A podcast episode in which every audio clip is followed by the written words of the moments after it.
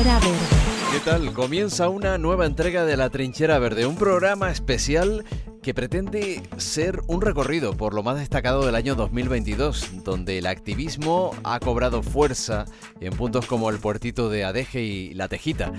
Hoy conoceremos a Atlán, un joven del norte de Tenerife que inició hace 19 meses un periplo por el archipiélago para concienciar y hacernos reflexionar sobre el modo de vida que llevamos. En la segunda parte de esta trinchera realizaremos conexiones con distintos activistas que nos darán una visión de cómo ha ido el año 2022 y qué retos se plantean para el año 2023. Cerraremos con un atril un tanto distinto, eh, con la reflexión de nuestros compañeros también de la Asociación Tinerfeña de Amigos de la Naturaleza. La Trinchera Verde es un espacio producido por ATAN les habla en nombre de todo el equipo Guillén Castellano. Bienvenido, bienvenida. ¿Quieres colaborar con nosotros? Hazte socio. atan.atan.org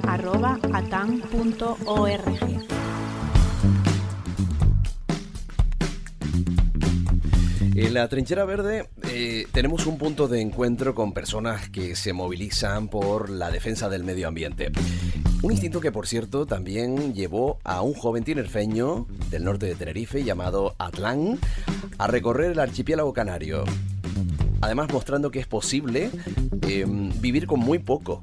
19 meses, 3.000 kilómetros y toneladas de basura, porque además este joven se dedicó a limpiar lo que otros ensucian. Eh, por lo tanto, pues yo creo que es una persona que merece o nosotros merecemos entrevistarla aquí en la Trinchera Verde, ¿no? Eh, está con nosotros en esta tarde. Atlán, ¿qué tal? Bienvenido, ¿cómo estás? Gracias, muchas gracias. Con nuestros compañeros Elena Espinosa. Elena. ¿Qué tal? Encantada, sí, de y Quique Quintero. Sí, sí, sí, lo mismo digo. ¿Qué tal? Buenas tardes. Atlán, ¿cuál fue esa motivación que te llevó a, recorrer el archipiélago con ese instinto que decíamos? Wow. Em, bueno, hay que tener muchos motivos y cuesta ponerlo en pocas palabras, pero mm, yo quería huir de un mundo que empezó a asustarme. Eh, estuve estudiando en Madrid y, el encontrarme por un mundo que me rodeaba, donde solo era ruido, donde solo veía un humano que, que corre y no se para a pensar a dónde va, por qué va, un humano que desplaza la naturaleza a un lado, la destruye sin necesidad y yo nací en, y crecí en, un entorno muy cómodo, lleno de, lujos. Y a mí esa comodidad, cuando ya era más avanzado en edad, me di cuenta que nunca me hizo sentir vivo. Y necesitaba em, escapar de todo ese ruido para oírme pensar y, y por eso decidí caminar para aprender del mundo caminándolo, observarlo. Eh, sí. Además, Atlán, eh, estamos aquí en la Trinchera Verde en este mes de diciembre, prácticamente cerrando este año 2022 y encontrándonos con eh, todo ese consumismo, con todas esas masificaciones en los centros comerciales que contrastará muchísimo con todo lo que te has encontrado, esa paz de alguna manera que te has encontrado en estos 3.000 kilómetros ¿no? por el archipiélago canario. ¿no? Qué contraste.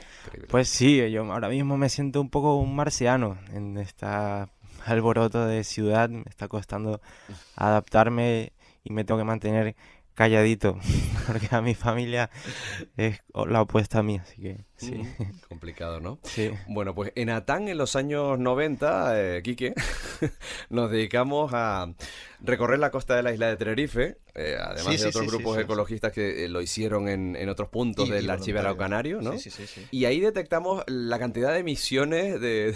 No, no solo emisiones, de residuos que, que había desde las casas particulares o desde los colectores eh, los emisarios submarinos. Y fíjense, parece que no ha pasado el tiempo que todavía estamos hablando de lo mismo, ¿no? Sí, sí, sí, sí. Nosotros participamos en los 90 en, este proyecto que se llamaba Coswatch, eh, que surgió de, en la Trinity College en, Dublín. Ellos lo que hacían era un informe anual en el que se revisaba durante un fin de semana de octubre de cada año utilizando a voluntarios de toda Europa, luego se pasó al resto de algunos países, por ejemplo en Canadá también se llegó a hacer, eh, en el que hacíamos una prospección de la costa, ¿vale? Hacíamos, eh, cogíamos un, test, ¿bien? Hacíamos una, una, una, una inspección completa a la costa. Claro, que nos encontrábamos? No solo colectores y basura, a veces nos encontrábamos que había muros que nos impedían continuar. no solo muros naturales, que esos son los interesantes, sino muros artificiales, hoteles, cómo se iba modificando, pues, por ejemplo, el paisaje de dunas o cómo las construcciones o las carreteras llegaban a sitios insospechados. Cuando leímos sobre ti, cuando empezamos a ver tu, experiencia y, que estabas haciendo un Coswatch, entre comillas, eh, muy personal, porque claro, allí donde llegabas veías que hacía falta actuar. En nuestro caso, lo que, lo que descubrimos cuando participamos, no solo nosotros, sino que en cierta medida lo que hicimos fue coordinar otros grupos, porque participaron scouts, eh, colegios, participaron eh, de Salto Pastor, o sea, participó muchísima gente. Eh, vimos la necesidad de hacer cosas, ¿no? Y bueno, nos dedicamos, por ejemplo, a hacer eso, limpiezas de costas, a, denunciar puntos con fotografías, puntos de emisario. Hasta el 2015, que bueno, que fue la última vez que hicimos Coswatch, hicimos en los años 90 y luego en 2015 lo retomamos, no lo hemos vuelto a retomar y, estaríamos muy interesados, hemos hablado en la asociación de, volver a hacer algo, o bien eso mismo, o bien algo por el estilo. ¿Hicieron todo Canarias? Hicimos todo Canarias. O sea, se hizo con todos los grupos de Canarias. Todos los grupos ecologistas sí, participaron. Y fue, mm. fue muy, muy interesante. Cada isla mm. luego se realizaba un informe que se enviaba a Dublín.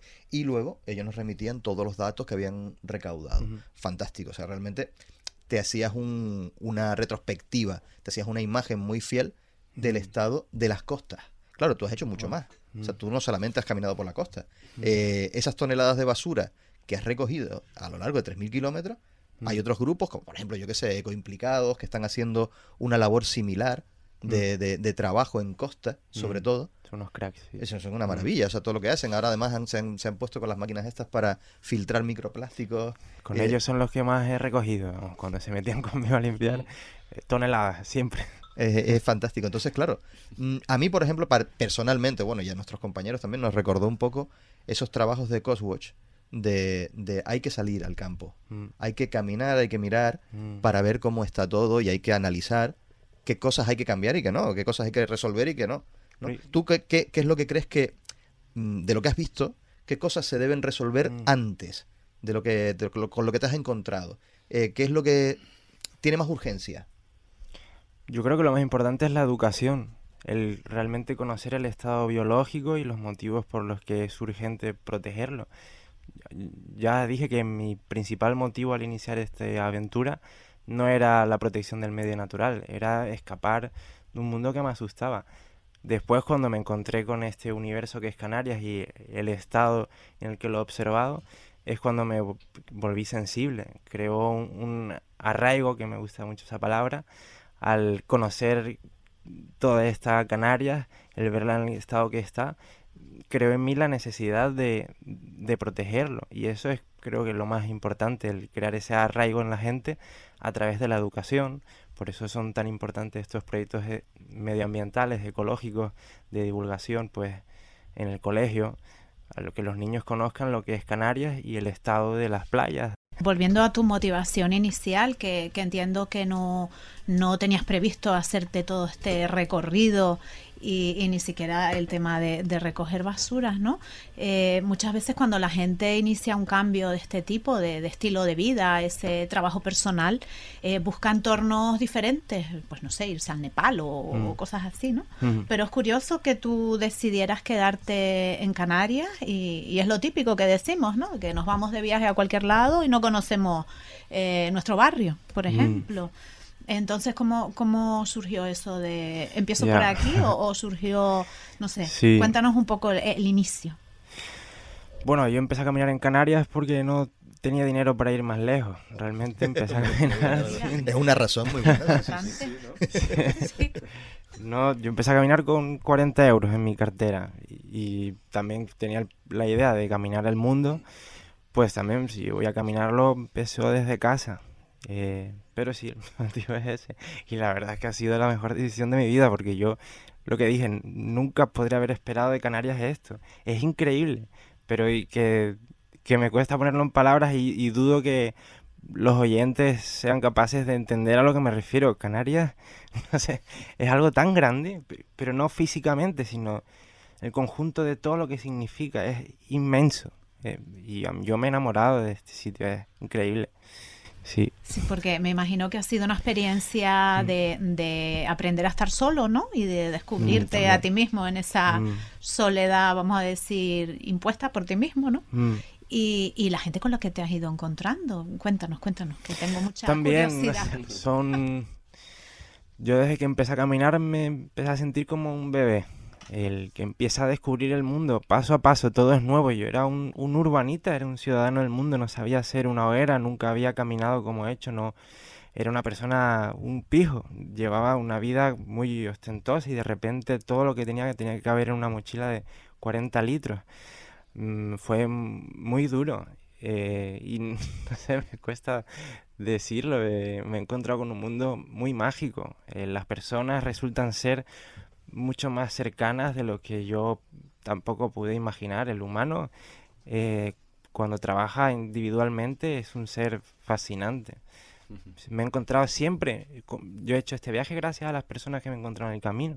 Todo el rato, como en una gran familia. Por el ver a un chaval que camina sin nada, que es vulnerable, pues parece que dan ganas de protegerlo, ¿no? Y eso es lo que me he encontrado con, con un pueblo canario que, que me ha dado el calor de, de sus puertas, de su casa, todo. No sé, no sé cómo, no puedo eh, mm, definir qué he aprendido en este viaje, no, no tengo palabras, no sé. ¿Qué te, perdona, ¿qué te, qué te preguntaban? Mm. Eh, tú veías en ellos cuando, o sea, con, estas personas, ¿no? Con, mm. con, con, las mujeres, con los hombres, con, con los, chiquillos con los que hablabas, eh, ¿qué te preguntaban? Eh, mm. te decían cosas como, pero, pero tú estás loco, claro. ¿qué estás haciendo? O realmente cuando ya te escuchaban y, contabas un poco, como estás contando ahora, yo por lo, por lo menos, que no te había escuchado hablar, si había leído cosas tuyas, veo que, transmites una paz estupenda, maravillosa, que vas como calmándola, ¿vale? ¿Tuviste algún cambio en ellos también? ¿Alguna, em. un, algún brillo en los ojos de lo que está haciendo este chico? Uf, esto habría que hacerlo más. Mm. No, lo que pasa es que cuando de primeras le dices a alguien, no, estoy caminando a Canarias y me ves con mis pintas, porque yo ahora tengo unas pintas normales, pero cuando iba caminando yo no parecía un humano normal, parecía que venía de, de Marte haciendo un periplo de años con mi lanza, con mi gorro que parece un trapo, con mi mochila. Tu lanza, Entonces, perdón, para, para pinchar la basura, entiendo, Para pinchar la basura, para montar el, el, el, techo lo uso para todo. Entonces, eh, la primera sensación es de que esta persona está, mm, no está bien de la cabeza. Muchas veces piensan que este motivo surge de, un, de las drogas, por ejemplo. Esto me lo han dicho un montón. O la policía, por ejemplo, cuando me ve, me ha parado cientos de veces la policía. Cuando ya me escucha hablar y ve que soy una persona educada, ya es cuando sí le cambia la mirada eh, y tiene una razón de peso este viaje, no sí, me vuelvo loco, mi vida es muy inestable y me voy a caminar. Incluso mm, vas a escribir un libro de toda esta mm. experiencia, ¿ves? Tengo unas ganas. Un libro autoeditado como eh, pues pateador del archipiélago canario, mm. de esas vivencias también tan humanas y por supuesto hacer referencia a esa basura que está interfiriendo con el medio ambiente, ¿no? Eh, ¿qué, tipo de Hablamos del libro dentro de un mm. momentito, pero ¿qué, tipo de basura te encuentras? Mm. ¿Qué desperdicios mm. ya. lanzamos al medio ambiente? A mí me gusta clasificarlo en dos tipos de residuos. El residuo que generamos aquí en las islas, que tiramos los canarios, la gente que vive aquí, y los residuos que vienen de fuera, que normalmente son los que llegan a la costa y son los que yo más recojo porque lo que más camino es la costa. Entonces los residuos que vienen de fuera, que vienen de todas partes del mundo, el residuo marino, eso ya te encuentras todo todo lo que pueda flotar te lo terminas encontrando en, las playas. A mí lo que, lo que más me gusta encontrar son machanguitos, juguetes, que eso es una pasada y son como mis trofeos por limpiar playas. Mm. Los premios es encontrar machangos. Yo siempre que llego a una playa tengo la esperanza de encontrar un machango y lo encuentro siempre. Tengo cientos de machangos, de, juguetes, de dinosaurios. Mm. Tengo de Dragon Ball tengo una pequeña colección de las figuritas de Dragon Ball y aparte están muy deshechas, ¿no? Por el paso del mar. Tengo un Mazinger Z ¿Mm? grande. Mi ídolo de juventud. ¿Sabes? eso es una pasada. Por eso, y yo esto ah, me encanta decírselo a los niños cuando voy con ellos a limpiar una playa. Mm. El objetivo es encontrar un machango. Ese es el objetivo limpiando una playa y entonces ya cambia muchísimo el desarrollo mm. de la limpieza, es a ver quién encuentra el machango. Es un juego, es un juego, ahí lo conviertes en un juego. fantástico. Fíjense, en los años 80 no solamente había residuos de estos, de, sólidos, sino también líquidos eh, o eh, ah. muy desagradables como el piche, ¿no? En mm. Canarias. Gracias a normativas y a esa vigilancia que se hace vía satélite, eh, la situación ha mejorado. Incluso en Lazareto que era la montaña donde se vertía pues toda la basura de, la isla de mm. Tenerife, seguía siendo escarbado por el mar a pesar de, haber sido ya mm, clausurado. Y seguía llegando a, puntos determinados, mm, pues envases, etcétera y luego muchos envases de, de, marcas que no existían aquí que se lanzaban desde los propios barcos o las ahorras que, que se utilizaba la piedra pómez para limpiar los fondos de los, de los barcos también llegaba a la costa. Eso ha cambiado, por supuesto. Yo creo que es más la basura que emitimos eh, a través de los emisarios submarinos ya que la que llega, ¿no? O, la que dejamos nosotros en, en, la playa cuando, ¿no? O que se nos escapa de los de las papeleras y este tipo de cosas. Bueno, yo es un poco un poco lo que ayer bueno, preparando el un poco la entrevista, lo que estábamos comentando de de lo que dijo Atlán al principio, o sea, eh, la educación es lo fundamental, ¿no? Eh, comentábamos, por ejemplo, el, cuando el concierto de Juan Luis Guerra en Carnaval, claro, una vez que termina el concierto, aquello era... Eh, un mar de plástico. Un mar de plástico. Que la gente decía, no pasa nada porque al día siguiente lo van a recoger los de limpieza.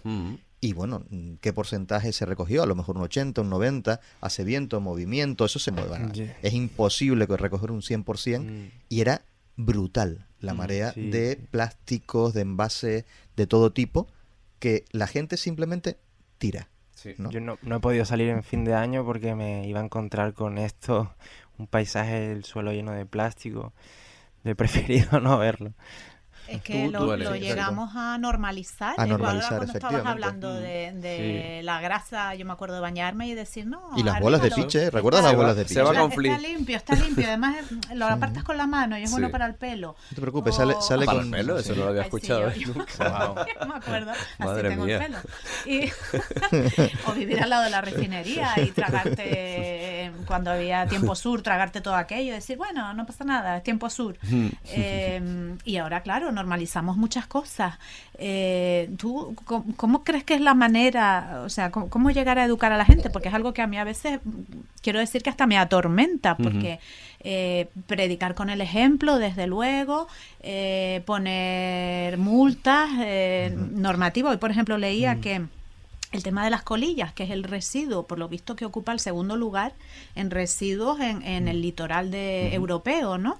Pues eh, a partir de, del Día de Reyes, los Reyes nos van a traer eh, la aplicación de esta ley de residuos y suelos contaminantes, de manera que los productores de tabaco se tienen que hacer cargo de la recogida y no solo de la recogida, que por lo visto los ayuntamientos dedican, dicen que entre 12 y 21 euros por habitante a la recogida de colillas.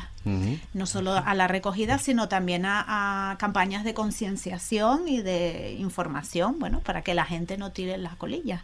Mm. Pero, Te refieres a los eh, fumadores, ¿no? Evidentemente. Es que mucha gente ve la colilla como algo biodegradable o algo mínimo, ¿no? Que, que, no ensucia. Eh, son 500 años lo que puede mantenerse. Eh, pero vamos, que son 21 euros por habitante. Por habitante, ¿vale? no por Independientemente de que a nosotros, sí. Ah, sí, ahí tendríamos que entrar en el debate si mm. también le pagamos la seguridad social a los que beben, a los que engordan, en fin, etcétera. Pero bueno, la autogestión de los residuos debería ser eh, propio de, cada empresa que lo genera, ¿no? Sí, pero es lo que dice el ciudadano. O sea, mm, tenemos que hacer algo para mm.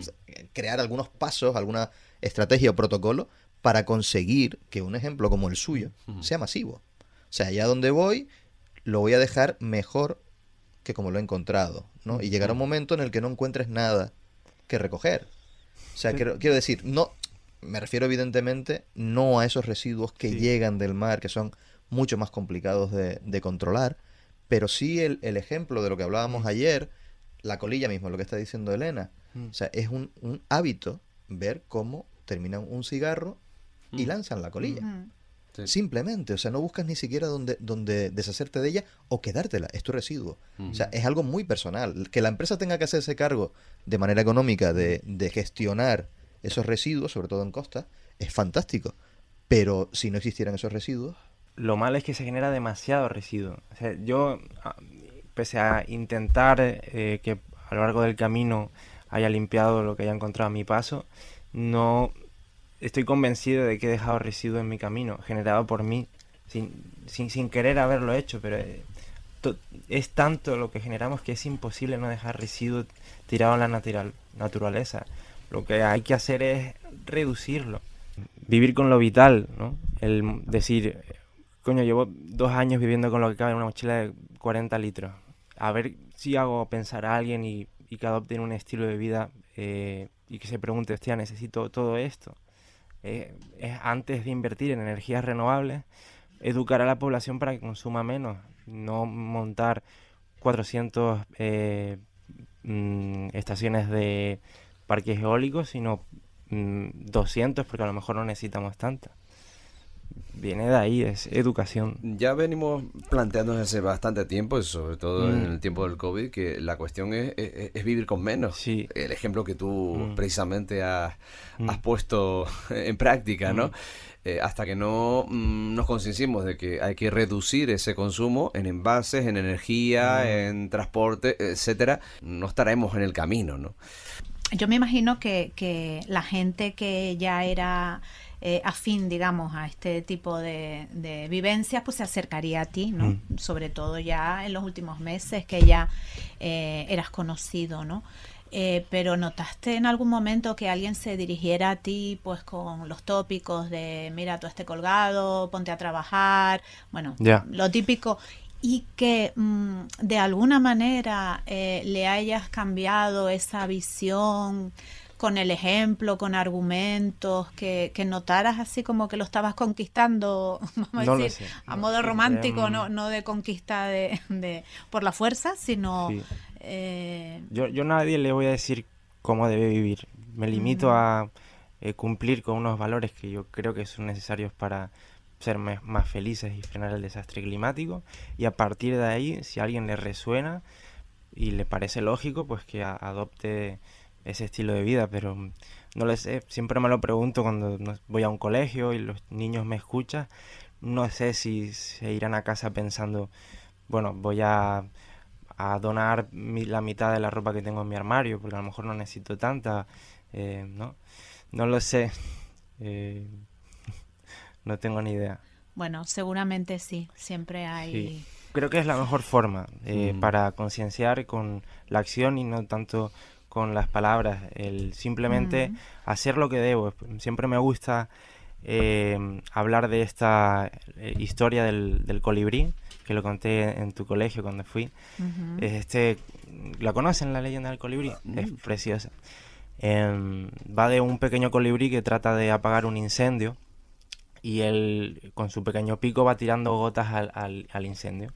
Y el resto de animales se ríen de él porque le dice que haces que eres un pequeño colibrí no puedes apagarlo el colibrí simplemente dice yo estoy haciendo lo que debo. Si todos tiráramos agua al incendio a lo mejor lo apagaríamos pues así me siento yo, como un pequeño colibrí que hace una cosa que eh, lo que debe, lo que es moralmente correcto. No, no voy a conseguir cambiar nada. yo, solo no puedo hacer ningún cambio, pero sí sirvo de ejemplo y ya estoy haciendo lo que es moralmente correcto. Y ahí ya le resonará a gente y dirá, pues oye, me resuena, voy a hacer lo mismo.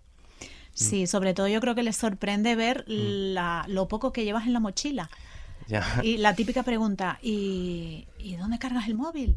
A mí me sorprende. Esa es la pregunta que más me hacen. ¿Dónde cargas el móvil? Sus necesidades más básicas, el móvil. Es lo que más me preguntan es eso. ¿Cómo cargo el móvil? ¿Pero qué pregunta me estás? Pues a lo mejor si pasa una semana sin estar con el móvil cargado no pasa nada. Esa es la pregunta que más te, te remueve dentro. ¿Cómo cargar el móvil? Además, porque estás entretenido trabajando, ¿no? no, bueno. Sí, sí. No, y el tema de alimentación, por ejemplo, ¿cómo te lo mm. montabas? Eh, ¿Tocabas mm, puertas incluso? Eh, pues a ver, em, es que he hecho de todo. Mm, a ver, yo parte de la de mi alimentación la saco del yo reciclo mucha comida siempre las noches y paso por un lugar poblado, me paso por los supermercados. Los supermercados tienen una cantidad de comida que no es normal. De ahí vino también el nombre con el que hice este proyecto, Recycle Walk, por reciclarlo todo, todo lo que tengo, la mochila, mi ropa, el timple, todo, mi gorro, todo es reciclado. Yo no he comprado nada nunca. Con lo que he ido encontrando, me las he ido apañando para continuar y, y con la comida he hecho igual, eh, comiendo lo que tiran los supermercados, de lo que tiran los restaurantes, con lo que me da la gente. Eh, también he cogido, em, cogía lapas durante el camino y después compraba también en supermercados es lo que no encontraba en los supermercados. Así he ido yendo. ha sido muy difícil. ¿Te, has hecho por casualidad? Mm. Que igual es un poquito malsano, ¿no? Pero mm. algún ranking, ¿vale? De entre las islas, no es por poner el típico ranking de la más sucia a la menos sucia, no, vamos a hablar de quizás mm, un ranking de la que está con mayores problemas la que tiene ah, mayores problemas a la que tiene menos problemas en todos los sentidos. Por trasladársela a quien nos esté escuchando. Exacto, o sea, no, no me interesa saber si nosotros estamos, oh, pues mm. bien, no, sino realmente lo que, lo que me interesaría saber si, bajo tu punto de vista siempre, ¿no? Eh, si viste que había algunas islas que estaban más comprometidas con el, con el desarrollo de, mm. de controlar pues emisiones de, de, residuos, ¿bien?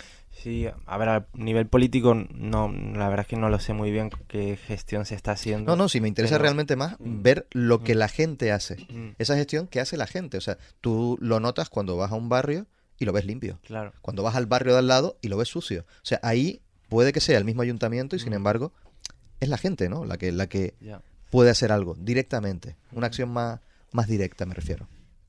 A ver, yo lo que con lo primero que me lleva a la cabeza es Gran Canaria. Mi Gran Canaria es la isla... A mí me ha dado mucha pena caminar Gran Canaria porque yo creo que en, antaño fue la isla más espectacular de, todas, junto con Tenerife. Sin embargo, la isla que me he encontrado ha sido... No, he estado imaginando Gran Canaria mientras la caminaba, no, no, la he estado observando. Eh, entonces, Gran Canaria junto con Tenerife, todos sabemos que son dos islas tremendamente eh, perjudicadas. Tú nos decías sobre todo en temas de costa, ¿no? En temas de costa. Bueno, Tenerife es una isla que en, la costa no hay un hueco donde tengas una panorámica que puedas observar un entorno limpio, natural, salvaje, no, no existe. En Gran Canaria sí, por ejemplo, en la zona suroeste, eh, ahí te tomas un respiro desde Mogana hasta la aldea, es una zona eh, que es el Parque Natural de, de Es precioso.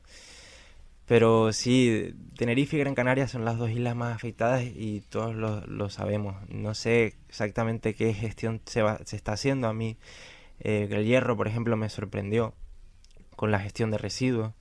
Es una isla que te encuentras, estas creo que se llaman islas de, de basura, donde te encuentras los contenedores de todos los colores. Allí me llevaron a, a ver el, la gestión de residuos después de que se tira la basura y me sorprendió. Eh, el, hierro ha sido la isla que yo me he encontrado más limpia y que, me ha sorprendido el cariño que tiene la gente por esa isla. El resto de islas, yo, yo me he quedado muy insatisfecho con... Sí, son islas muy sucias todas. Eh, ya para finalizar, em, eh, antes hablábamos de ese libro, eh, que es un proyecto educativo también. ¿Qué vas a plantear cuando edites ese libro tan esperado, ¿no? tan ansiado? el libro lo quiero hacer porque creo que es una herramienta buenísima para, em, para educar, para, precisamente lo que decía de transmitir estos valores que creo que son importantes porque un libro le permite al lector leer o entender a la velocidad que necesita. No es como un vídeo y puedo sí, usar las palabras con, con mucho con mucha meditación, ¿no?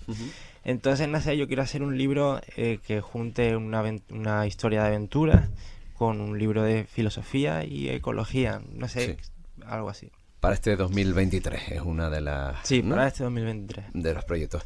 Pues Atlan, muchísimas gracias. Enhorabuena. Eres una inspiración para gracias. las personas que te estamos aquí siguiendo en el estudio, que también seguimos tu historia a lo largo de estos meses. Y por supuesto, quienes te vayan a descubrir a través de ese libro, de las charlas que estás realizando en distintos centros educativos. Y por supuesto, a través de ese libro que leeremos y que degustaremos también con esas experiencias y con esas vivencias. Muchísimas gracias. A usted. ATAN, en lucha por la conservación. Únete. ATAN, atan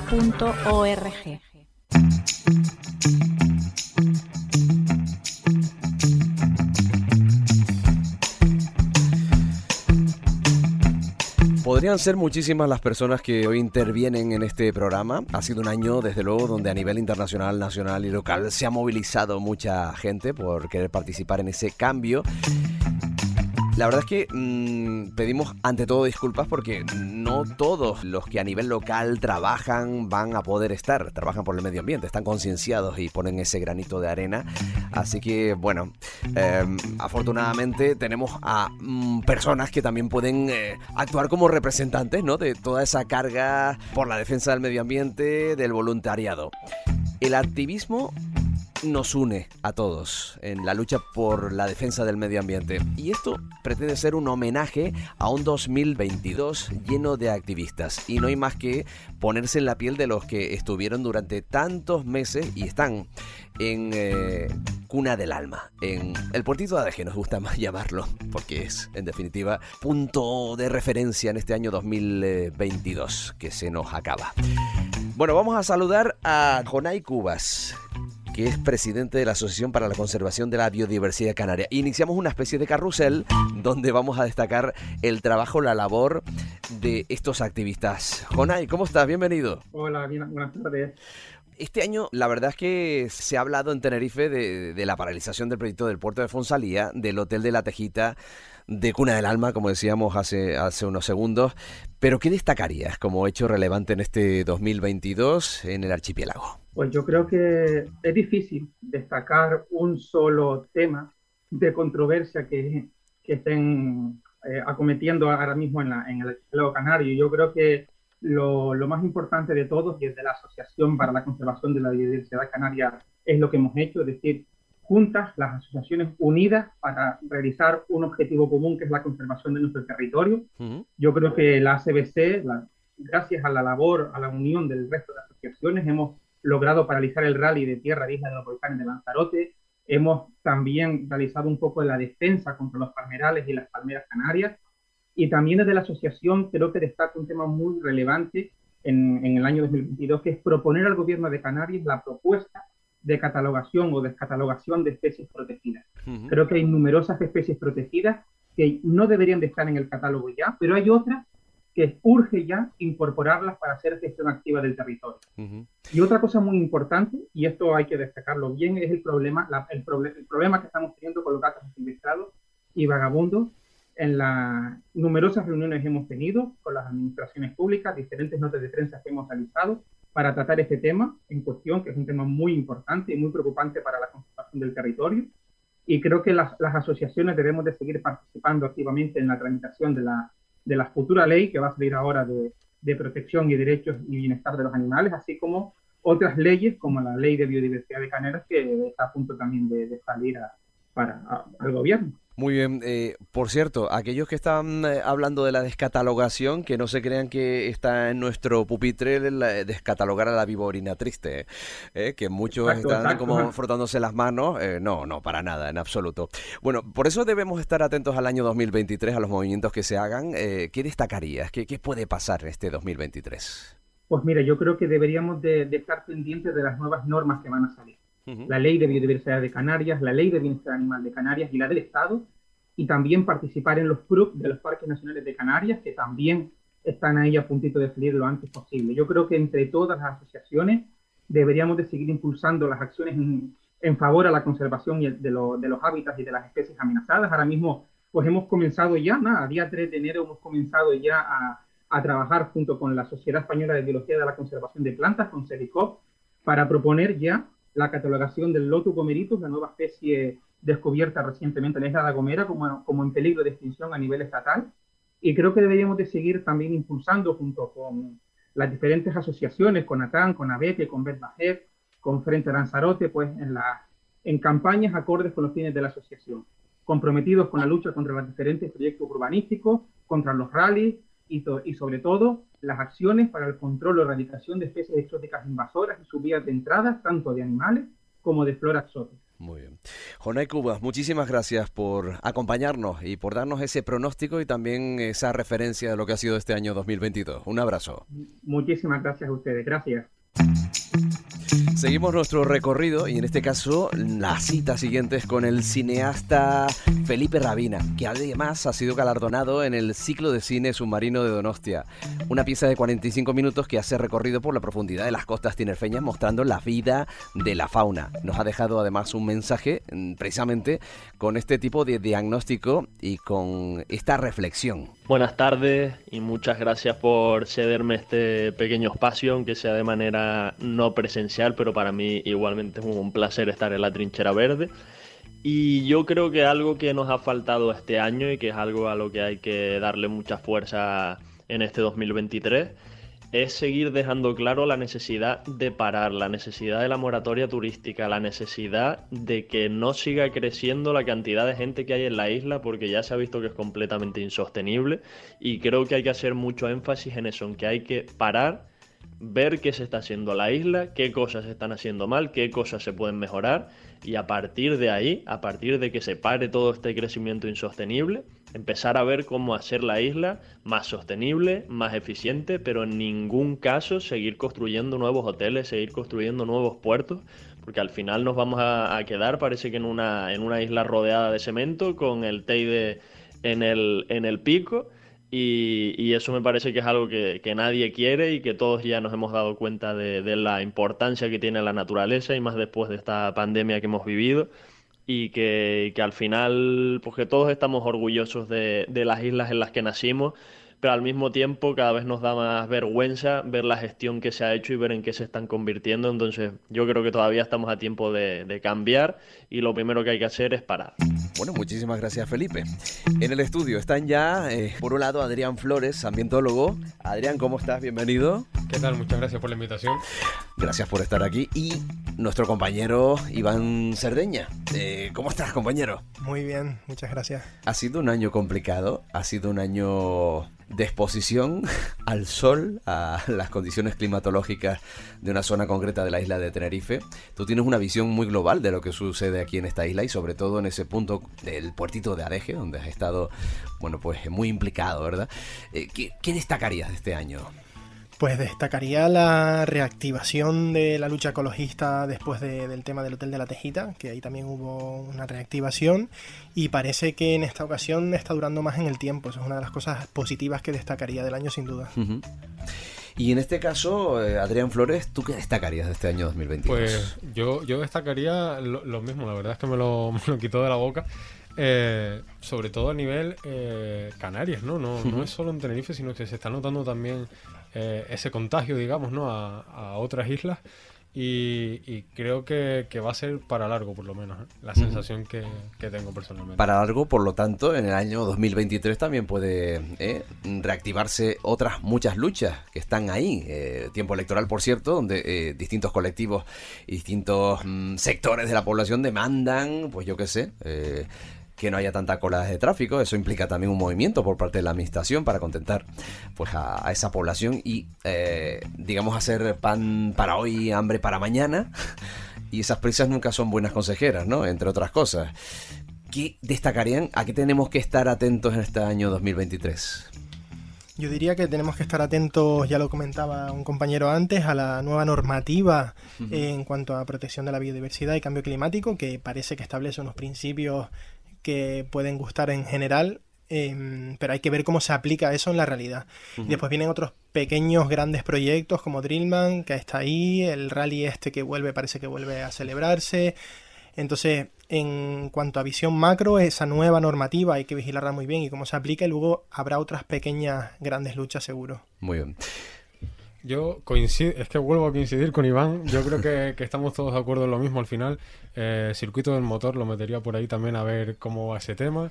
Y con la ley, bueno, pues hoy mismo antes de entrar me he enterado de que pues la Dirección General de Bienestar Animal del Gobierno de España ha aprobado una nueva partida de 93.000 euros, bueno, supera los 93.000 euros para estudiar el comportamiento, impacto, etcétera, de la cotorra argentina y la cotorra de Kramer, algo que se lleva sabiendo ya desde hace un montón de tiempo y a lo que se destina un montón de dinero, pero como los datos no convencen, parece que se va a destinar a otra partida con un pastizal, a ver si convencen ahora.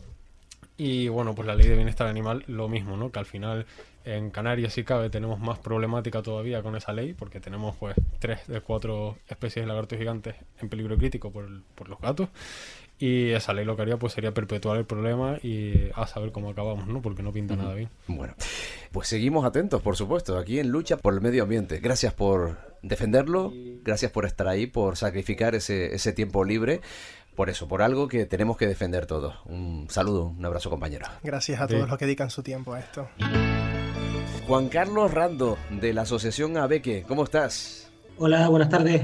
Bueno, vamos a hacer el mismo recorrido por lo que ha sido este año 2022. ¿Qué destacaría? Bueno, yo un poco voy a reincidir sobre ya lo que han comentado algunos compañeros. Eh, básicamente, o sea, se habla de, estos tres proyectos que se han logrado parar, el, el puerto de Fonsalía, el Hotel de la Tejita y ahora el Cura del Alma. Y la verdad que han sido, digamos, noticias gratificantes, pero yo en vez de digamos, de poner la atención en, en alguno de ellos, me gustaría mm, resaltar la movilización que ha tenido lugar a raíz de estas tres, digamos, causas. Entonces, yo pienso que eso es lo destacable. si esto de alguna forma se aplicara a otros problemas ambientales en Canarias, como pueden ser el de las especies exóticas invasoras o cualquier otro, yo pienso que a los responsables, pues les iría, se los tomarían de otra forma y les iría, serían tomados, digamos, más en serio y probablemente se llegaría a soluciones que quizás no son las más satisfactorias, pero por lo menos se trabajaría sobre ellos de una forma más constante. Es decir, yo pienso que el tema de la participación y la movilización han sido la clave y, y lo que destacamos desde ABECE como, como punto más positivo en todo esto. Sí. Bueno, ¿y qué se plantea para el año 2023? Pues el año 2023, pues yo no de, nosotros no apartamos los ojos de esos tres problemas o esas tres causas que he comentado, pero además hay, digamos, problemas crónicos en Tenerife y en el archipiélago que, que pasan los años y siguen igual o peor. Por poner un ejemplo, pues la lucha que ha habido en los últimos años con el tema del control del ganado silvestrado, ¿eh? o, la nula prevención que hay para que sigan entrando especies exóticas invasoras en el archipiélago. Tenemos en mente, por ejemplo, la culebra real de California, que ya lleva unos años y que está causando unos impactos que, que son brutales sobre la fauna local. Pero también, tristemente, cada día tenemos más ejemplos de nuevas especies que nos llegan. Ya tenemos un, camaleón establecido en Gran Canaria desde hace varios años o lagartos del género Anolis establecidos en Tenerife ya en varias localidades. Entonces el impacto de estos animales, pues no se... Primero habría que tratar de ver si se pueden erradicar y luego es que nadie sabe lo que puede pasar y sus impactos pueden ser muy severos, no solo sobre el medio ambiente, sino sobre sobre mm, las especies autóctonas, sobre la salud humana, sobre la economía, etcétera, ¿no? Y, nada, y quisiera terminar mm, con una cosa que desde que nos preocupa muchísimo y es la ley de bienestar animal que en estos momentos se está tramitando en el Parlamento. ¿no? Es una ley, mm, pues digamos que es necesaria, pero se ha, se ha vuelto una especie de pesadilla y prueba de ello es que pues, existe un consenso científico en contra de ella, existe un consenso de los grupos ecologistas y de las asociaciones ecologistas más importantes de este país en contra de ella, existe consenso en, en relación al colegio de biólogos, en relación al colegio de veterinarios, que no se ha contado con ellos, con ellos para, para la redacción y es básicamente porque, y me voy a ceñir a la parte, digamos, que más atañe al medio ambiente, que mm, tal y como está redactada una ley de bienestar animal, eh, pues supone una de las mayores amenazas eh, para la supervivencia de algunas especies muy amenazadas, sobre todo especies insulares del archipiélago. Entonces esto es una batalla que se está librando en estos momentos y que debemos seguir ahí batallando desde el minuto cero para lograr que no se apruebe con eh, la redacción actual. Con unas ligeras modificaciones, eh, esto podría ser viable básicamente por el problema de los gatos y que ya trataremos en, en un futuro en un futuro programa de La Trinchera. Perfecto. Juan Carlos Rando, muchísimas gracias por acompañarnos, darnos ese avance y también ese diagnóstico de lo que ha sucedido. Y en esa, y en esa voz eh, notamos energía y capacidad suficiente para seguir velando por la defensa del medio ambiente. Un abrazo. Un abrazo, gracias, cuídense, hasta luego.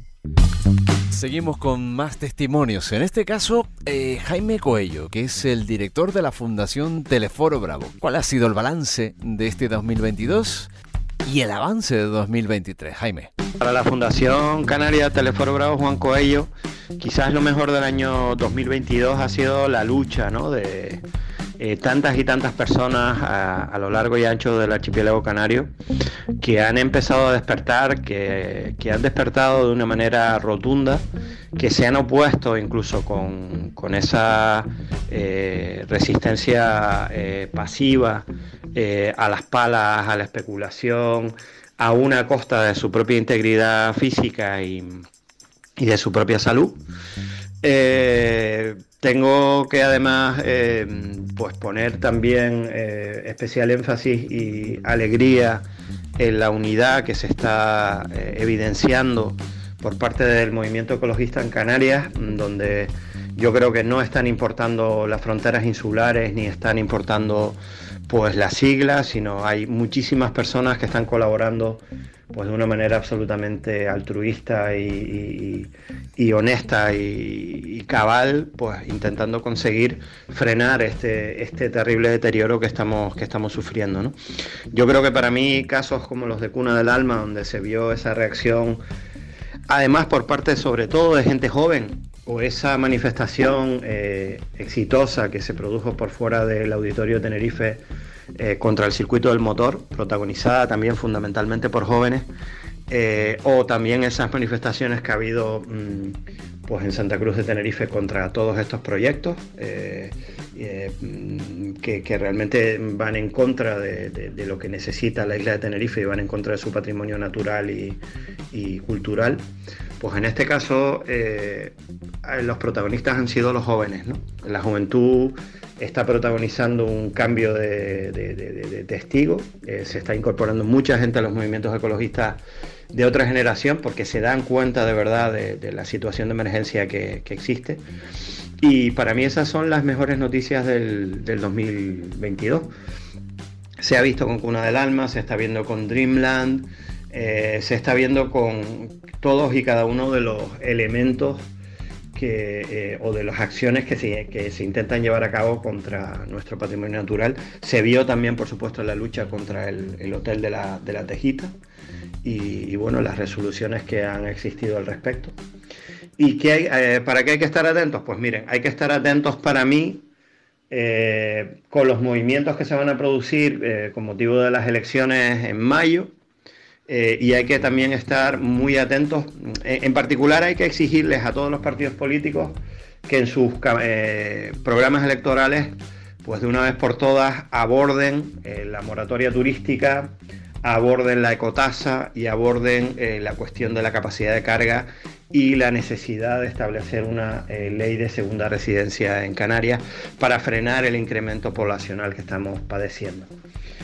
Y después también para mí hay que estar muy atentos a las derivas que pueden pasar con Cuna del Alma, porque eh, según declaraciones del el consejero de Transición Ecológica, si se cumplimenta eh, la declaración de impacto ambiental, se podría eh, continuar con las obras, lo cual nos parece una verdadera aberración, porque ya está parte del proyecto iniciado. Eh, habría que estar pendiente de cómo va a, realmente a, finalizar todo este proceso. Hay que estar muy pendiente a Dreamland eh, y a todos esos movimientos especulativos. Eh, por supuesto hay que ver cómo va rematando, cómo va terminando la cuestión del hotel de de la Tejita. Eh, y tenemos que incidir mucho, yo creo todas las organizaciones ecologistas tenemos que dar mucha caña con respecto al estado de nuestros espacios naturales protegidos, porque hay algunos, eh, fundamentalmente Montaña Reserva Natural Especial de Montaña Roja, eh, Malpaís de Rasca, Montaña Amarilla, etcétera, que están en un estado deplorable y que tenemos que, que incidir también. Hay que estar atento también a lo que parece que se está consolidando como tendencia, que es el silencio de la Consejería de Transición Ecológica y, eh, de Transición Ecológica y Cambio Climático con respecto al PRUC del Teide, porque parece que lo están queriendo dejar morir para no asumir el coste electoral que supondría eh, de alguna manera mm, pues, mm, aprobar un PRUC que va a, seguro a generar descontento en determinados sectores. Y también eh, hay que estar eh, pendiente, me parece, mm, de una vez por todas, que cuando se produzcan esos procesos electorales y se produzcan esos recambios, debemos exigir de una vez por todas que se solucione la cuestión de la depuración en esta isla. Eh, y en muchos lugares de Canarias también, pero particularmente en Tenerife, que de una vez por todas se vea la cuestión de las aguas, tanto de eh, los recursos hídricos, pero sobre todo con la cuestión de la eh, depuración y la cantidad de vertidos que hay, pues hay que abordarlo de una vez. Y desde luego hay que estar también muy atentos al cambio que se va a producir de competencias de costas a transición ecológica eh, porque si lo que la consejería pretende hacer es eh, legalizar eh, gran cantidad de ilegalidades que ha certificado el Ministerio de Transición Ecológica a nivel estatal, pues desde luego también habrá que denunciarlo. En definitiva, creo que mm, haciendo abuela pluma un, recorrido sobre los problemas más candentes, yo creo que eso es lo más importante y eh, por supuesto también hay que volver una vez más a exigir a todos los eh, regidores que salgan elegidos en las próximas elecciones que convoquen plazas de agentes de medio ambiente de una vez y que doten eh, las plantillas de agentes de medio ambiente con los medios personales y materiales necesarios. Eso es fundamental. Muchas gracias. Muchísimas gracias Jaime Coello. Daniel Duque, compañero, eh, salvar la tejita, ¿cómo estás? Eh, buenas, no sé si se me oye yo bien. Sí, sí, sí, sí, sí, sí. Mira, a lo largo de, estos programas hemos destacado la misión bueno, no sé si la misión, pero por lo menos eh, los logros del voluntariado, que muchas veces eh, tiene que abrir los ojos a la administración de que no se están cumpliendo las leyes. Y, por ejemplo, eso es lo que ha sucedido en, eh, por la paralización cautelar del el Hotel de la Tejita. ¿Cómo está la situación? ¿Cómo la has vivido en este año 2022? ¿Y qué planteas para este año 2023? Pues nosotros, yo y, todos los demás gente de la Tejita lo hemos vivido eh, un poco mosqueados, porque esto es un tema como que nunca terminas de fiarte, porque además tenemos amigos por la zona y de repente cada dos, tres semanas están metiéndose por allí con palas y demás, hmm. pero lo bueno es que ellos saben que tenemos a gente por allí, automáticamente ponemos vídeos y tal, y son cosas residuales, sacando material de allí o moviendo grúas por temas de seguridad, cosas que ignoraba yo. Bueno, no tenía ni idea, pero es verdad que ingenieros nos han dicho que las, las grúas se tienen que mover y tal por seguridad. Pero yo por lo menos no termino de fiarme jamás, jamás de las administraciones y por la experiencia, la poca experiencia que tengo. O sea, con un ojo abierto se duerme, mirando siempre para estos temas y estando encima, demostrando que, estamos encima. Y, bueno, y así lo hemos vivido, lo hemos vivido atentos y, seguimos y seguimos atentos a eso y luego también a tantas otras cosas. Exacto, ¿a qué hay que estar atento en este 2023? Pues estuvimos atentos eh, pues a Cuna del Alma, por supuesto. hemos estado en el tema del circuito de, Atogo también. Se están escuchando, bueno, el tema de los vertidos fecales también, que lo único que se oye son promesas de que se van a invertir 200 y pico millones, pero a nosotros no nos interesan las inversiones, sino que cesen los vertidos, ¿no?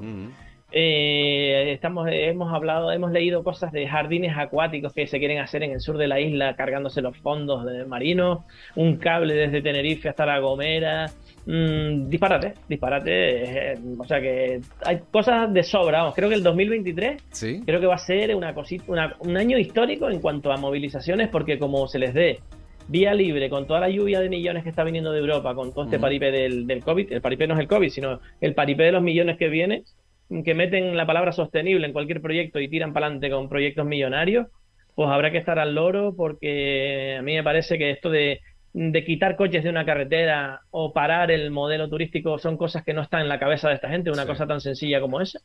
Y ellos solo piensan en temas, eh, vamos, faraónicos y, hay que parar, hay que parar como sea. Bueno, pues muy pendientes y con esa energía que además captamos en la voz de eh, Daniel Duque, como siempre. Un abrazo, compañero, y seguimos en la lucha en este año 2023. Abrazo para ustedes y gracias. Ignacio de la Rosa, astrofísico. Hace unos mm, programas destacábamos que no estaba muy positivo el hombre y que, bueno, vacilábamos con ese tema, ¿no? De que tendría que ponerle una, una carga de positivismo. No sé si eh, en su diagnóstico de lo que ha sucedido y en su previsión de lo que va a suceder en este año 2023 hay algo de positivo. Así que vamos a escuchar esa reflexión de Ignacio de la Rosa.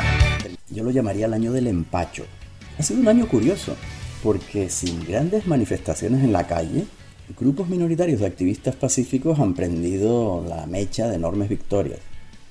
Entre todos, a tan incluido por supuesto, casi a traición hemos obligado al poder local a cumplir sus propias leyes, cosa a la que no estaban acostumbrados. Pero debe haber algo más de fondo. Algunos políticos, quizás los que tienen el oído más fino, ya han percibido que sin necesidad de que la ciudadanía salga masivamente a la calle, buena parte de la sociedad canaria está empachada, está harta e incómoda con el desarrollismo depredador. Eso hace que aparezcan grietas en la hegemonía del poder local, que aparezcan voces discrepantes sobre si vale la pena traer más millones de turistas o si hay que continuar rindiéndose a los pies de cualquier generoso inversor. Bueno, en resumen, me parece que tenemos una sociedad harta y hay que dar gracias eternas a los activistas que han prendido tantas mechas. También yo agradecería a tres pícaros ladrones, altos cargos de Coalición Canaria, investigados en la Operación Leso, son Julio Bonis, Luis Suárez Trenor y Antonio Castro Cordobés, que en 2007 se embolsaban comisiones del 3% de la empresa OHL por la construcción del puerto de Granadilla y otras obras. Creo que ellos contribuyeron a este bienvenido empacho de nuestra sociedad enseñándole de una forma absolutamente transparente lo que hay detrás de las grandes infraestructuras que sus sucesores todavía intentan colarnos. Con respecto al año 2023, me parece que hay nubarrones sospecho que el traspaso de las competencias de costas a la comunidad autónoma canaria es una mala noticia. Basta con ver el entusiasmo desbordado con el que han recibido este traspaso las patronales hoteleras de Canarias. Creo que hay que estar pendientes y encender todas las señales de alarma.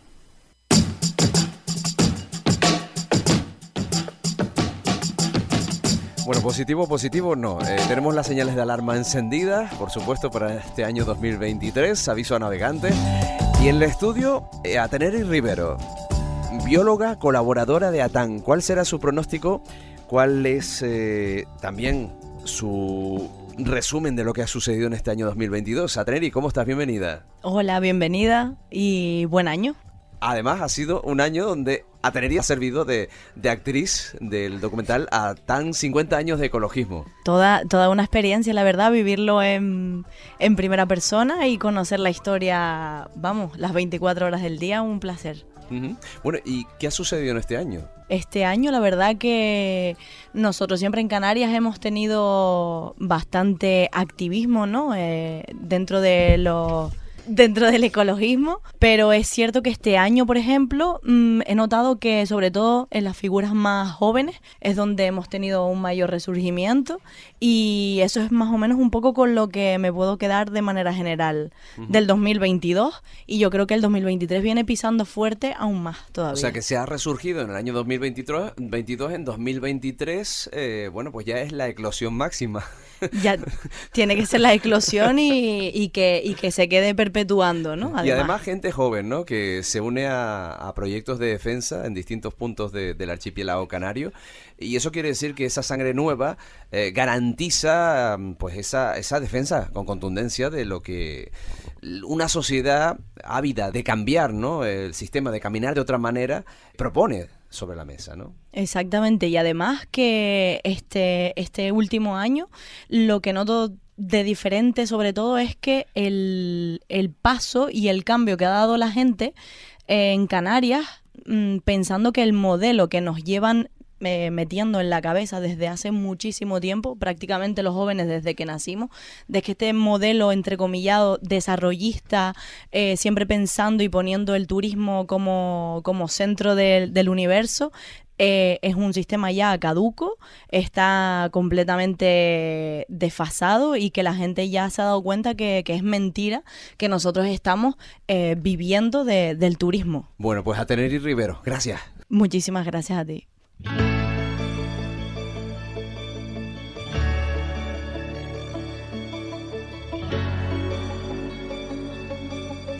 Año y años de lucha que en este año 2022 a lo mejor también ha sufrido algún que otro varapalo. Vamos a hablar con Ángel García Calle, que es, eh, bueno, pertenece a Ecologistas en Acción en Extremadura. Ángel, ¿cómo estás? Bienvenido. Bien hallados. Gracias por la invitación que me habéis hecho. Feliz año eh, Ángel, hace unos meses hablábamos contigo sobre el eh, famoso resort de lujo de la isla de Valdecañas, que nos dejaba boquiabiertos. Y además eh, parece que había una sentencia que mm, pedía la restauración de ese islote en medio de una presa, ¿no? De un, embalse, de un pantano. Sin embargo, parece que el PSOE extremeño ha registrado una propuesta de ley para legalizar ese resort de lujo Isla de Valdecañas. ¿Cómo está la situación? Bueno, pues eh, como tú bien dices, con una sorpresa tremenda y una estupefacción todavía mayor, eh, hemos visto cómo el PSOE pretende legalizar lo ilegalizable eh, burlándose de la justicia, porque no, no tiene otro, otro calificativo. Sí, además tenía una sentencia ya de instancia superior, ¿no? Ya es que no se podía eh, avanzar más en ese sentido. Efectivamente, tenemos una sentencia del Tribunal Supremo hmm. que obliga a, la demolición del complejo y que eh, le daba además un plazo de ocho meses a la Junta de Extremadura para proceder a la restauración de, de aquella isla. Sin embargo, pues eh, en lugar de presentar ese plan de restauración, lo que han hecho es presentar una proposición de ley para tramitarla además por vía de urgencia sin contar con los informes preceptivos y tratar de legalizar eh, la isla, eh, la urbanización. Esto además, para más INRI, tiene otro, otro componente y es que en el año 2011 ya la Junta de Extremadura, la Asamblea de Extremadura, trató de legalizar Valdecañas mediante una modificación, la modificación del artículo 11 de la Ley del Suelo de Extremadura, que fue declarado inconstitucional por el Tribunal Constitucional al eh, legislar la comunidad de Extremadura sobre materias que no eran de su competencia. Es decir, insisten en la, eh, en la ilegalidad, pero ahora de una forma prevaricadora, porque ya son conscientes de que no son competentes para, para eh, legislar sobre esta materia. Claro. Em, para los oyentes que no hayan seguido aquel programa donde entrevistábamos a, nuestro invitado, estamos hablando de un pantano que es lo que surte de agua ¿no? a, la población de Extremadura o gran parte de la población, donde se ha plantado un islote eh, dentro de ese pantano con playas artificiales, con eh, muelles, etcétera, etcétera. Es como si em, en nuestro bidón de agua del edificio o, ¿no? o nuestro depósito de agua de repente navegaran barcos, la gente hiciera submarinismo, se bañara. Eh. Exactamente, eh, se trata de una urbanización de lujo donde los chalets eh, cuestan 600.000 euros.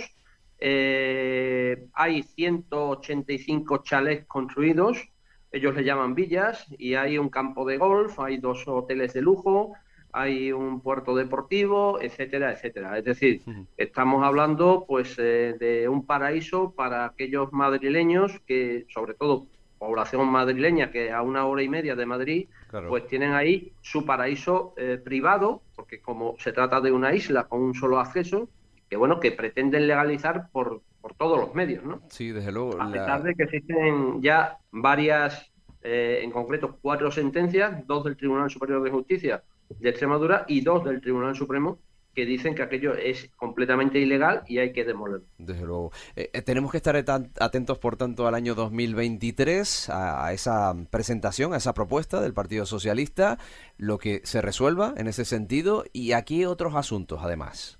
Pues eh, Extremadura, por desgracia, se ha convertido en, una, en un foco a la hora de, eh, de la extracción minera. Tenemos presentados en, nuestra región 400 proyectos mineros, eh, eh, la mayoría de ellos a cielo abierto, que van a suponer pues una mm, bueno una depredación del hábitat y del territorio impresionante, aparte de una de, un consumo del agua que en Extremadura escaseamos que sin duda ninguna, por lo menos a, juicio de ecologistas de nación, nos van a poner eh, en un brete eh, a la hora de, del consumo del consumo humano. Ya este año hemos padecido en algunas poblaciones escasez de agua y, bueno, pues estas actividades extractivistas lo que van a conllevar es que esas, esas limitaciones de,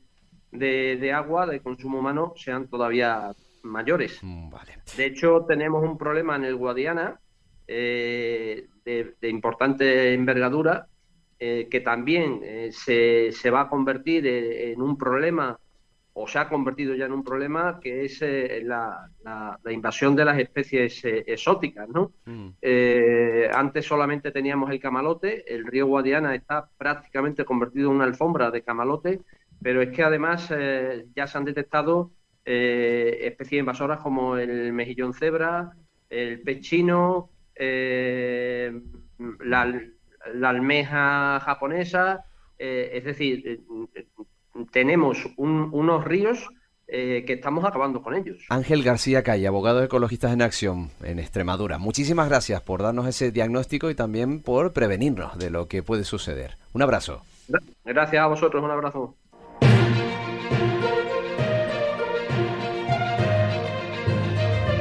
Federico Gibbs Mora, Juventud por el Clima, ¿cómo estás? Bienvenido. Hola, muy buena.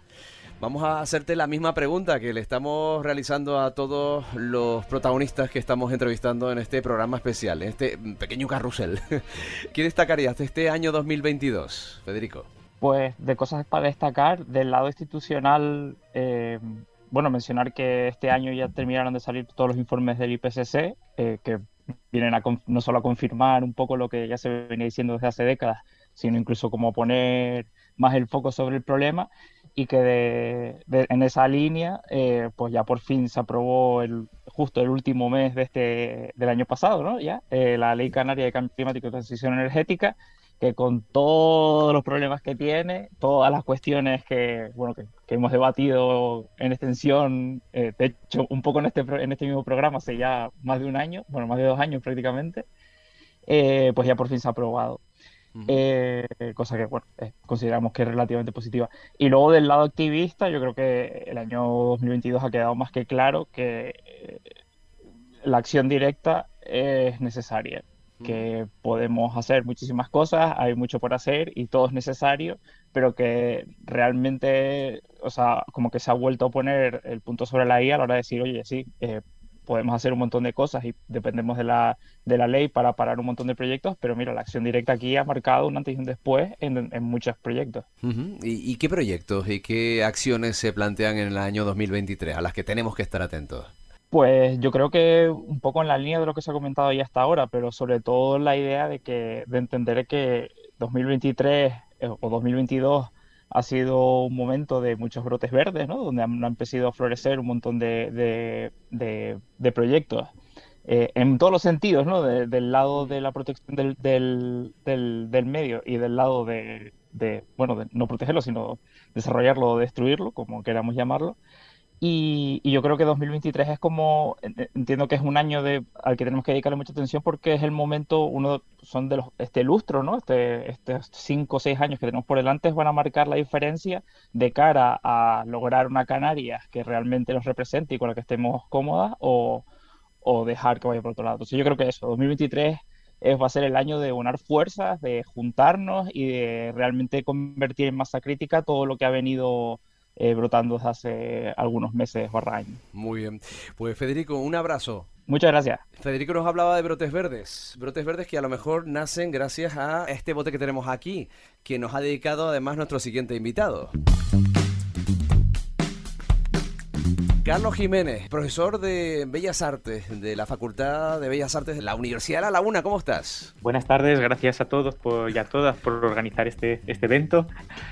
Mira, aquí tenemos el botito que nos dejaste con muchísimo cariño, además. Lo tenemos expuesto en, la vitrina de la, trinchera verde. Esto es como el 1, 2, 3, aunque muchos de los que nos están escuchando no saben lo que es el 1, 2, 3. Pero eh, nos dejó Carlos Jiménez que además lleva un proyecto muy muy bonito en la Facultad de Bellas Artes, por el cual pues se crean su propio compost y esos brotes verdes que estábamos eh, comentando antes eh, se pueden desarrollar gracias a proyectos como estos, ¿verdad? Me emociona ver que tienes todavía ahí el, el, botito. Ahora, la vocación del regalo era para transformarlo en tomate o algo. Yo no quiero ni pensar qué es lo que va a salir de ahí el día que lo abras medio año después. Madre mía. Bueno, pues esa es una de tus ilusiones y también de, los alumnos de la Facultad de Bellas Artes en este 2022 que han logrado unirse ante un proyecto de, mucha envergadura, ¿no? Sí, me gustaría recalcar eso, que, nace como una cosa humilde, pero por el camino nos vamos encontrando alianzas, eh, personas, técnicos de diferentes administraciones y, y que desinteresadamente van presionando y sumándose cada uno a un lado hasta hacer posible que se haya escalado, ¿no? Ya, ya no estamos hablando de la Facultad de Bellas Artes, sino que estamos hablando de 7.000 kilos el primer año en toda la universidad.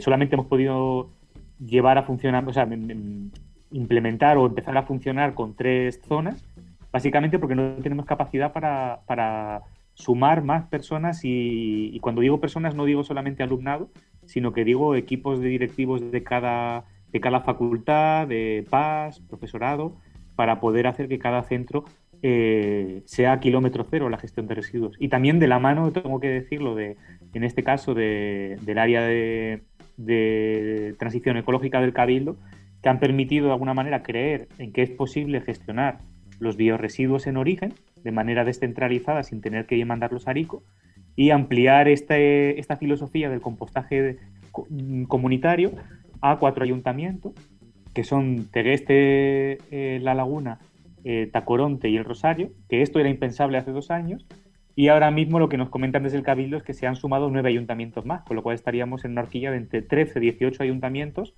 que de un año a otro han pasado de cero a, que van a empezar a, trabajar en, en, la gestión in situ de los residuos con la implicación ciudadana y con, y con técnicos en compostaje comunitario. Por lo tanto, eh, esa eh, semilla que han plantado en este compost ha germinado de esa manera, se ha multiplicado y en este año 2023, además de unirse a, estos proyectos en ayuntamientos o que el Cabildo les dé también cobijo, eh, me imagino que tendrá más proyección. ¿Qué, ¿Qué te planteas o qué se plantean desde la Universidad de La Laguna desde ese proyecto en 2023? Yo creo que lo que nos planteamos viendo el, lo, que ha bueno, tendría que decir también que ahora mismo estamos en un escenario donde en los últimos meses ha entrado en vigor la Ley 7-2022 del 8 de abril, es decir, desde el 10 de abril de 2022 ya teníamos que estar cumpliendo unos porcentajes de recogida selectiva en origen que estamos lejísimos de cumplir, ¿no? Eso por un lado, ¿no? O sea, que ya entramos en el 2023 con un déficit de que no hemos sido capaces de cumplir la ley en, 2000, en 2022. Y, y para 2023 ya nos dicen que los bioresiduos de origen doméstico, antes del 30 de junio eh, de 2022 para entidades con mayor de 5.000 habitantes, pero de diciembre de 2023 para el resto, tendrán que tener sistemas de recogida selectiva. Entonces, recogida selectiva no quiere decir poner un quinto contenedor, que es una de las opciones, sino que si consideramos los residuos orgánicos como un procomún y más en un contexto de un 80% de riesgo de desertificación, una invasión en Ucrania con, con, toda la crisis internacional de, de, gas natural para la producción de fertilizantes y de importación, eh, es una de las claves, ¿no? Pero lo que un poco mi llamamiento aquí en la radio sería que, que la ciudadanía dé un paso al frente y presione a las administraciones, porque la orgánica es la única fracción que nosotros, la ciudadanía, tenemos capacidad de gestionar y de cerrar el ciclo. Las otras solo podemos eh, separar para que otros la, reciclen, pero nosotros la orgánica tenemos una capacidad de empoderamiento y de acción directa que, no podemos dejar pasar eh, y que podemos la oportunidad de eh, implementar sistemas que salgan de la lógica estrictamente capitalista eh, y que puedan fomentar la economía social y solidaria. Perfecto, y además kilómetro cero, autogestión de residuos que permiten, eh, pues eso, que, el recorrido de esos residuos sea mínimo para no afectar en el transporte y en eh, la manipulación, ¿verdad?, al medio ambiente. Así que, Carlos Jiménez, muchísimas gracias por esa iniciativa y que se multiplique. Un abrazo. Gracias a todo el equipo, un abrazo. Venga, vamos a seguir con nuestro recorrido y en este caso es la investigadora de la Universidad de La Laguna, Natacha Aguilar, que por cierto recibía este año 2022 el premio Muy Biología de la revista Muy Interesante. Así que enhorabuena Natacha. ¿Cuál es tu visión del año 2022? ¿Qué nos depara 2023? Hola y muchas gracias por invitarme a a La Trinchera Verde, que es un programa tan bonito y tan, y tan bueno. El futuro estará siempre lleno de luchas, pero lo bonito que ha tenido 2022 y 2021 los últimos años es el empoderamiento social que se está dando en el mundo en general y en Canarias en particular. En estos años se han dado varias victorias de la ley, de la razón y de la moda de la naturaleza, que además han sido lideradas por grupos sociales muy diversos, con mezclas de edades, mezclas de profesiones, con y sin estudios, pero todos unidos por una voz y un sentimiento. Esta es nuestra naturaleza y la vamos a salvar.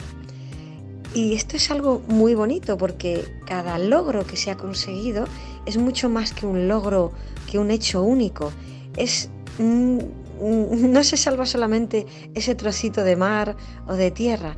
Cada logro es un peldaño en esa escalera para subir al cielo y al cielo que es necesario alcanzar y voy a utilizar las palabras de S. Temelkuren, que es una filósofa turca y que habla de la fe. Hay que subir al cielo con fe y no está hablando de la fe cristiana, sino está hablando de la fe para realmente cambiar nuestro sistema para poder salvar al mundo que, que claramente nos incluye a nosotros mismos como especie y como forma de vida. Es decir, estamos ahora mismo escuchando nuevas noticias de, pandemia en China. Me recuerda mucho a las navidades de 2019 a 2020, que pocos meses después nos sumieron en otro confinamiento.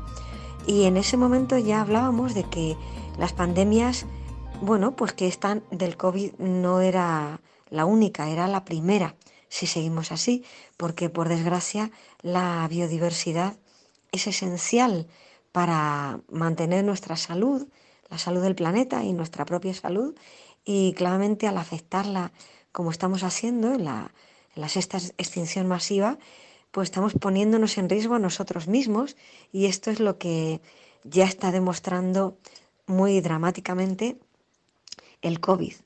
Y, y después del confinamiento el mundo ha vuelto a la normalidad casi compulsivamente. Es decir, se ha dado un vamos a consumir, vamos a viajar más para aprovechar todo lo que no hemos hecho en el confinamiento. Y no, lo que tenemos que tener cabeza. Menos mal que podemos alegrarnos de que han salido leyes y de que los gobiernos realmente se están dando cuenta de que, de que hay que ponerse las pilas. Y aunque haya una parte de, de la sociedad tanto desde los gobiernos como desde las personas que siguen cerrando los ojos como aquellos monos de, la cultura china que no quieren ver el elefante, ¿no? que uno toca la cola, otro toca la trompa, pero es que la realidad es el elefante entero y la realidad es que la tierra es ese elefante y nosotros no estamos solos ahí y que si de verdad queremos seguridad económica y, y, de salud, eh, además de alimentaria, dependemos de ese todo que es la naturaleza. Entonces nuestro reto mayor para el próximo año es que cada uno de nosotros, cada una de nosotras como personas, sepamos que nuestras acciones de cada día importan, que no tengamos miedo de protestar cuando vemos algo mal, que no tengamos miedo de que nos tachen de ecologistas, porque mm, debemos presumir de estar defendiendo a la naturaleza, desde la ciencia, desde el trabajo, desde el no trabajo, desde cada punto donde nos encontremos, podemos hacer cualquier obra, cualquier punto de opinión para contribuir al cambio de sistema. Y esto es imprescindible. Así que feliz 2023, un año nuevo a estrenar, lleno de oportunidades y de verdad vamos a, a, poner en, bueno, en, marcha las palabras de, de, César Manrique que decía que, que deseaba a los canarios un futuro que merezca la pena ser vivido.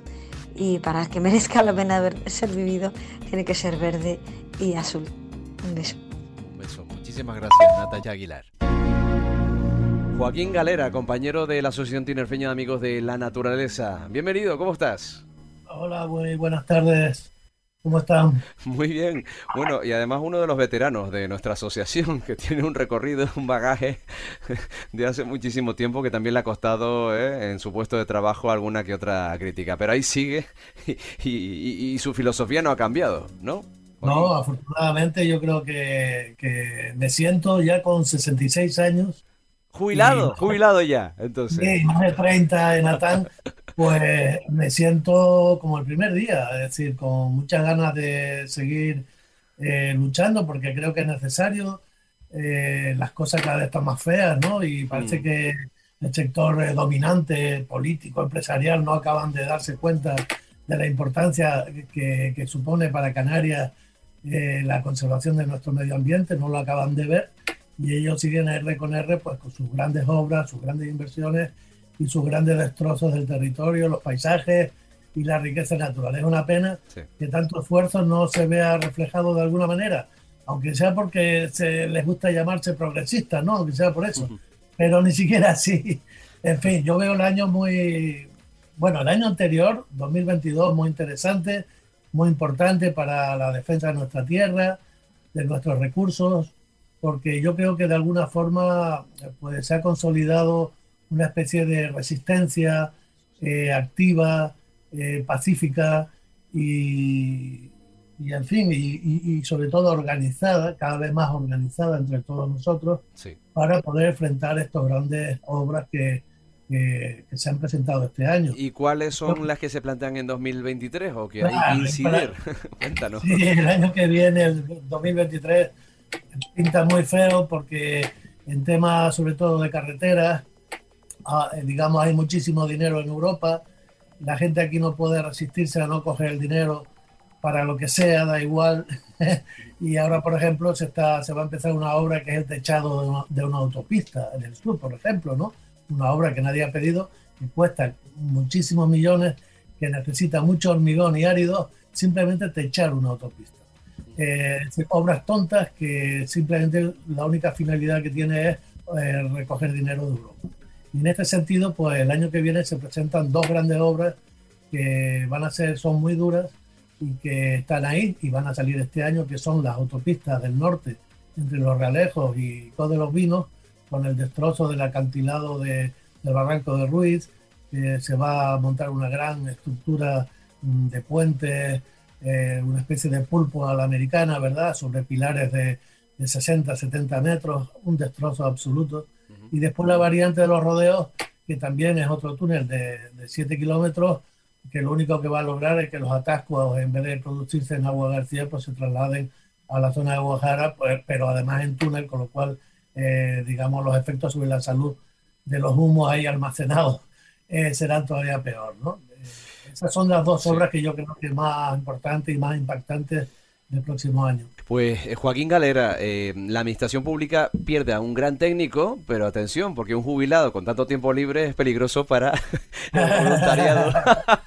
y además con conocimiento. la verdad que no te imaginas las ganas que tengo ya de estar libre para poder dedicar eh, todo mi tiempo y todo mi esfuerzo en estas batallas que se avecinan muy duras pero que creo que este año 2022 ha sido importante en la forma de, saber cómo afrontar estas batallas, ¿verdad? Y además de los jubilados que va a haber obras.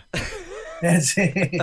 Y nada, obras que, pues, hay que hay que decir que son todas tienen alternativas mucho más económicas menos impactantes y a ver si por lo menos tiene la, en fin, la, educación de escucharlas, ¿no? Analizarlas mm. un poquito. Pues una Alexis, a felicitarles por la trinchera verde eh, este gran programa que cada mes está ahí presente y que ya nos está uniendo a todos, ¿verdad? Y que, y que es una pieza muy importante en todo este movimiento. Gracias. Muy bien, un abrazo. Gracias por ese recorrido y por esa perseverancia, Joaquín. Un abrazo grande. Un abrazo a usted. Bueno, y si antes hablamos de Joaquín Galera como jubilado, eh, ya en breve, en este año 2023, tendremos a otro más que no sé si es un peligro para aquellas personas que están en la no defensa del medio ambiente y es Antonio Manpaso. No, no es que sea de la parte negativa, sino de los buenos. Antonio, ¿qué tal? ¿Cómo estás? Eh, muy bien, ¿qué tal? Buenas tardes. Antonio Manpaso, astrofísico, con una gran labor eh, profesional que además en este año 2023 pasa a mejor vida, eh, en este caso, a ser jubilado, ¿no? Ahí estamos. bueno, ¿qué destacarías del 2022, sin despegarnos de, de lo que va a suceder en breve? A ver, amigos y colegas, siempre en esta época uno hace un balance de noticias buenas y malas y buenos deseos para el año siguiente, etcétera. Ya hemos escuchado a lo largo de todo el programa la opinión de mucha gente y yo creo que poco nuevo hay que decir, ¿no? Eh, las noticias buenas, por ejemplo, lo de la paralización de las obras, tanto en la Tejita como, en el Alma, como, eh, han sido buenas y si unos pesimistas la ven el lado malo. En realidad, tenemos que ser muy cautelosos con lo que hemos conseguido, aunque es una maravilla. Son todo paralizaciones cautelares. Eso significa que la espada de Damocles está ahí y que si uno quiere ser pesimista, tiene razones para serlo, ¿no? Eh, hoy mismo se anunciaba que, el, proyecto del Museo Rodin, Rodin en Santa Cruz pues parece que no, que no va para adelante. Parecen, parecen noticias pequeñas, pasos pequeños hacia adelante, hacia una, más, hacia una mayor eh, eh, sensatez, por así decirlo, en las decisiones de las autoridades que nos gobiernan. y estamos viendo también pasos, lo hemos visto en este año, pero también en el año anterior y el anterior, eh, por ejemplo, eh, pasos adelante pues, en, la soberanía energética. Eh, estamos viendo cada vez mayor número de molinos en parques eólicos en todas las islas. Y esto, como siempre como estoy diciendo, tiene su lado estupendo, bueno, y otro lado que si queremos ser pesimistas lo vemos. En el fondo no es más que el negocio de las grandes empresas que han encontrado un nicho nuevo y se van a meter por ahí. Estupendo si, si al final no tenemos otra cosa mejor que hacer, ¿no? que dejar que las grandes empresas gestionen nuestro, nuestro futuro. ¿no? Respecto a, la sensación que tenemos todos, y yo creo que se ha visto a lo largo de las intervenciones en este programa, ¿no?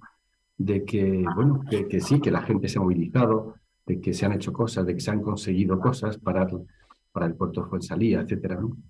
Bueno, yo creo que eso se, se intento, eso es verdad, si intento analizarlo, ¿por qué ha ocurrido eso? ¿Y cómo podemos hacer de que eh, ¿Cómo, vamos a hacer que, ocurra más y mejor todavía? Así, a bote pronto se me ocurre que es una combinación de varias cosas. ¿no? Yo creo que, por un lado, efectivamente hay mayor información en la gente y en la gente joven sobre todo, mayor conciencia, nos estamos dando cuenta lo que tenemos y lo que podemos perder. Quizá también otro de los, de ingredientes ¿no? es que tenemos unos gobernantes en este momento, vamos a decir, más sensibles, ¿no?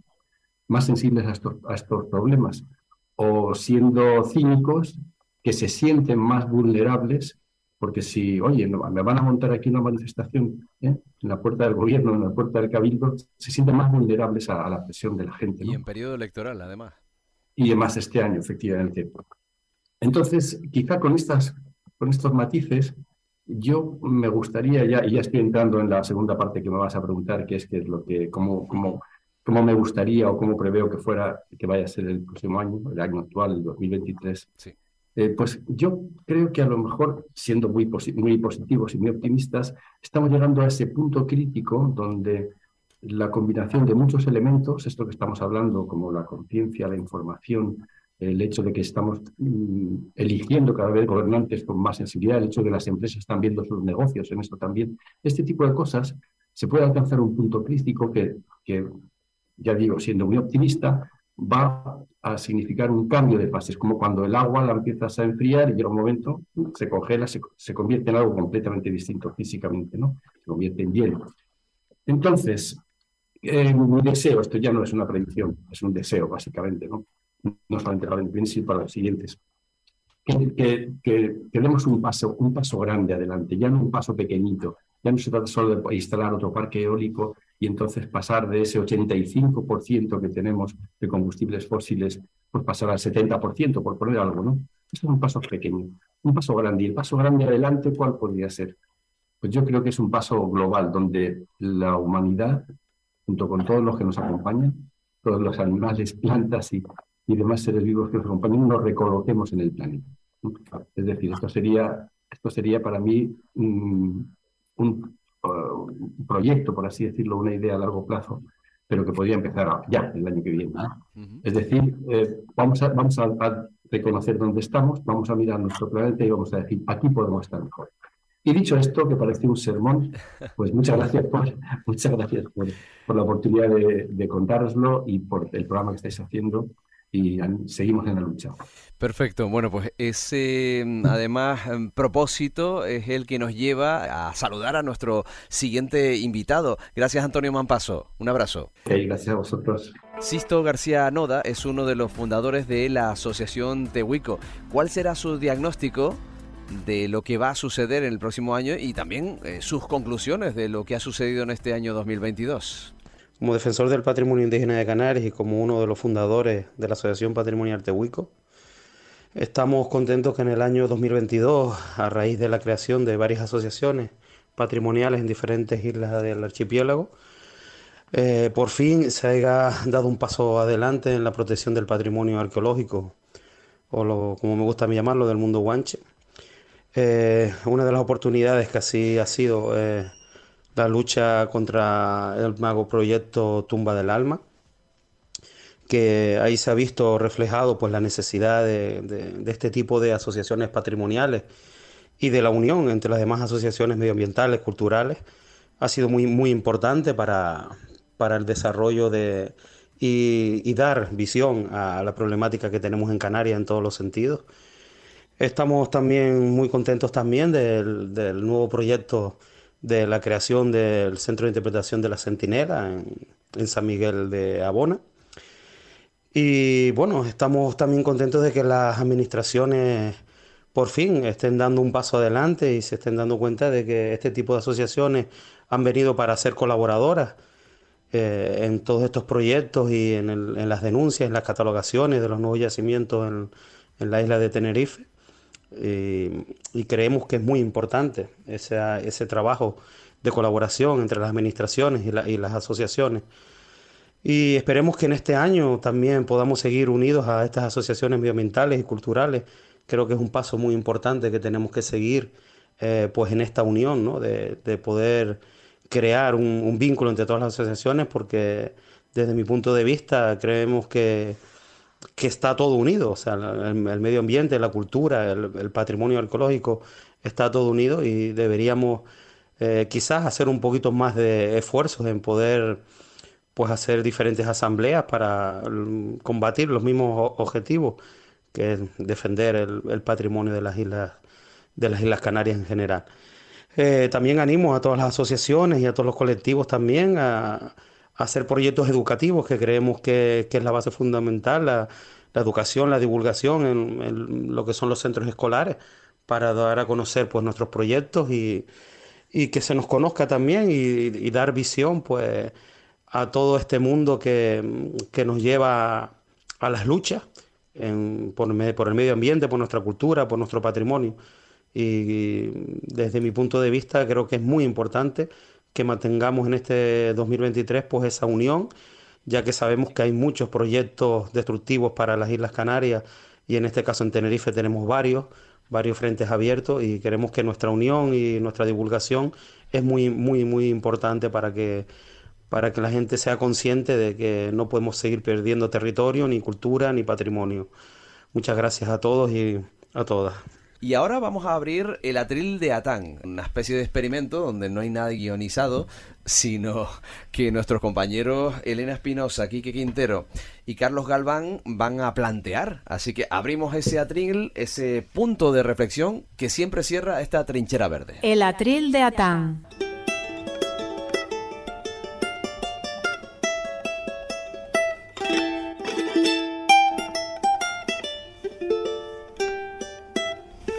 Y es el timple de, de, Atlán, el invitado que abría nuestra trinchera verde, el que va a aderezar, el que va a acompañarnos también eh, sobre las palabras a modo de reflexión en esta eh, trinchera verde y algo que hemos denominado desde el inicio, tres años, nada más y nada menos, que el atril de Atán. Elena Espinosa, ¿cómo está? Sí, aquí con, con, el sonido que tenemos de fondo, bueno, y las palabras también de Atlán, que nos confesó que nos escuchaba mientras, mientras hacía sus limpiezas por toda Canarias, cosa que nos enorgullece pues hemos llegado a los tres años. No sé si fue en diciembre, ¿se acuerdan? Hace tres mm. años que empezamos aquí muy tímidamente a agarrar el micrófono y a, y a hablar en aquellos programas iniciales que tratábamos temas, que nos preparábamos, temas sobre todo de la, de la actualidad local, bueno, y también nacional, y, la cosa ha ido creciendo, creciendo, creciendo,